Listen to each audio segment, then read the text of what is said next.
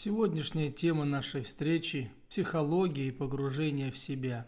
Меня зовут Александр Головченко, я гипнотерапевт.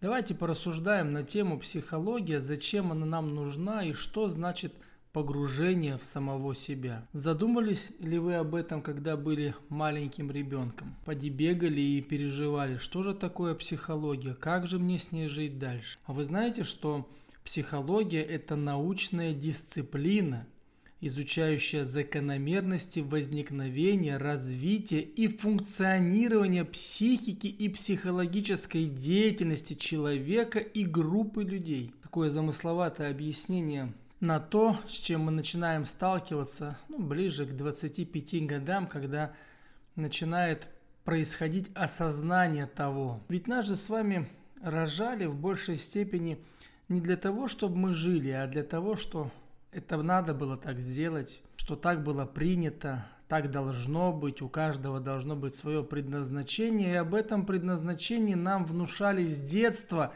и почему-то заключалось оно в семье, в рождении ребенка, но при этом никто не говорил, как этот ребенок будет жить.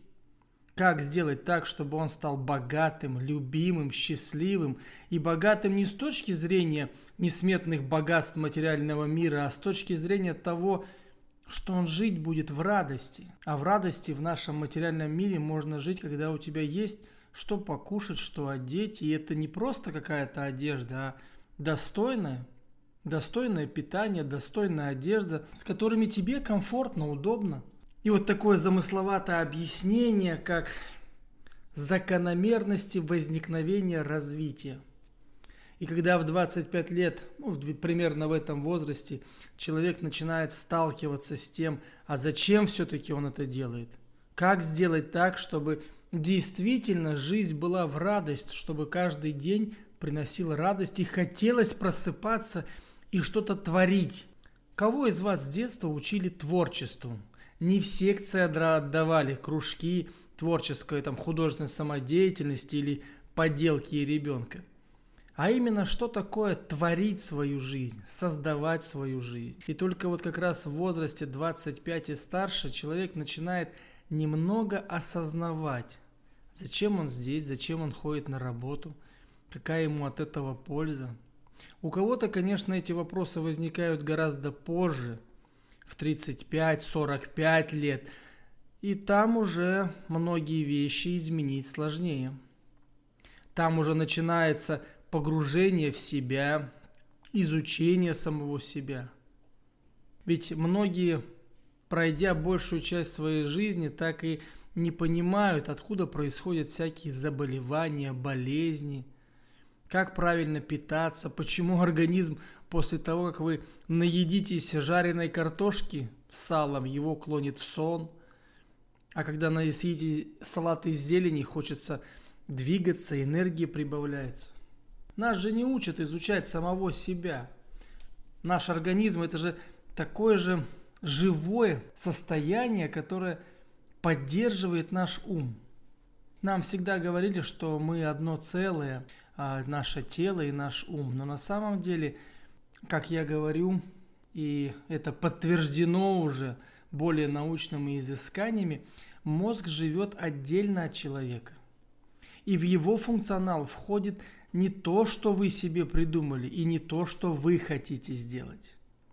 Мозг вам подскажет те идеи, которые ему не хочется переделывать, у него в голове уже сформированные ответы на все вопросы и все ситуации, которые у вас есть в жизни. И он ничего не делает. И когда вы хотите что-то предпринять, он вам выдает уже готовое решение, будто бы оно возникло в вас. И вот здесь наука, психология и погружение в себя могут быть как никогда кстати – чтобы хотя бы начать разбираться, а почему я принимаю такие решения, вроде бы ситуации разные, люди разные, декорации разные, времена разные, а результат остается такой же, как был 5, 7, 15 лет назад или месяц назад. Коллективы разные, а в этих же коллективах такие же психотипы людей, с которыми вы ругались на прежней работе. И иногда возникает, неужели это судьба такая, или у меня такой плохой рок, что везде я встречаюсь с такими же типажами людей, с которыми ругаюсь. Выход есть. Надо научиться себя опознавать в этой системе ценностей. Надо научиться себя чувствовать. Надо научиться хотя бы понимать, а надо ли мне это. И вот тут на помощь приходит внутренний голос, который мы понимаем, что он где-то есть, а как научиться его слушать, распознавать. А вдруг он нам подсказывает не то и наоборот заведет нас в тупик. И здесь же психология перекрещивается с элементами веры. А кому верить? Если не себе, то есть какой-то э, гуру, учитель, который умнее меня, и ему, значит, надо верить. И очень редко возникает желание понять самого себя. Всегда хочется переложить ответственность. И даже если иногда мы начинаем говорить, что я отвечаю за свои слова, свои действия и все, что со мной происходит – то внутри понимаем, что везде есть кто-то виноватый. Помните ту пресловутую фразу, которая, ну, по крайней мере, у меня была с детства. Всегда есть виноватый. Вот всегда есть виноватый. Его найти, найти, не в себе разобраться, почему такая ситуация создалась в жизни и привела к этому результату. И как изменить ситуацию и свое восприятие, чтобы изменился результат. Нет, мы всегда ищем того, кто виноват в моих ошибках. И вы знаете, а, на своих приемах я очень часто слышу, когда люди начинают вот этот элемент и рассказывают, а, ну не жалуются, а именно повествуют о своей жизни. И вы знаете, когда записываешь, оно вроде так логично и получается вот тот поступил не так, там поступили не так, ты с открытой душой туда шел, а тебе в эту душу взяли и насрали. Ничего там, это все хорошо? Хорошо. Представляете, есть же такие элементы. Как их избежать? Как понять то, что все, что произошло, это результат твоих мыслей вчера, а то, что произойдет с тобой завтра, результат твоих мыслей сегодня – Шанс дается каждому. У каждого есть возможности разглядеть их, увидеть. И в большинстве случаев, особенно в современном мире, все возможности, которые к человеку приходят, связаны с изучением чего-то нового. Вот мы часто слышим, что мир изменился, больше не будет прежним. Он действительно за последние там сто лет так подходил к этому изменению и за последние 10 лет просто кардинально изменился. От, трех, от трехлинейной винтовки Мусина мы дошли до самого современного оружия. От общения с голубиной почтой мы дошли не просто до интернета, а до цифровых технологий передачи не просто сообщений голосом, а многотонных библиотек информации – и этот скачок произошел. Так вот и сейчас в психологии, разбираясь с самим собой, надо четко понимать. Хочешь измениться, надо искать информацию. Не каждую информацию еще при этом к тебе зайдет, а та информация, которая позволит реализоваться в этой жизни. В любом возрасте. На своих встречах я всем говорю, любому пациенту в любом возрасте можно изменить свою жизнь желание. Желание и чувства руководят нашей жизнью.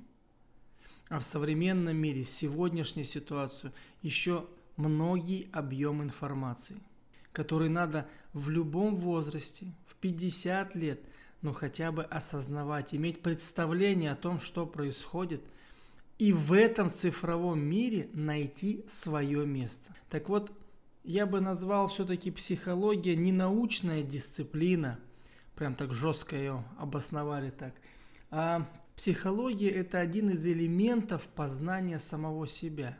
Наряду многих. Ведь главное все-таки результат. Как мы это сделаем? Каким путем мы к этому придем? А главное, к чему хотим прийти? Поставьте цели и к ней двигаться. Если цель это погружение в самого себя, зачем?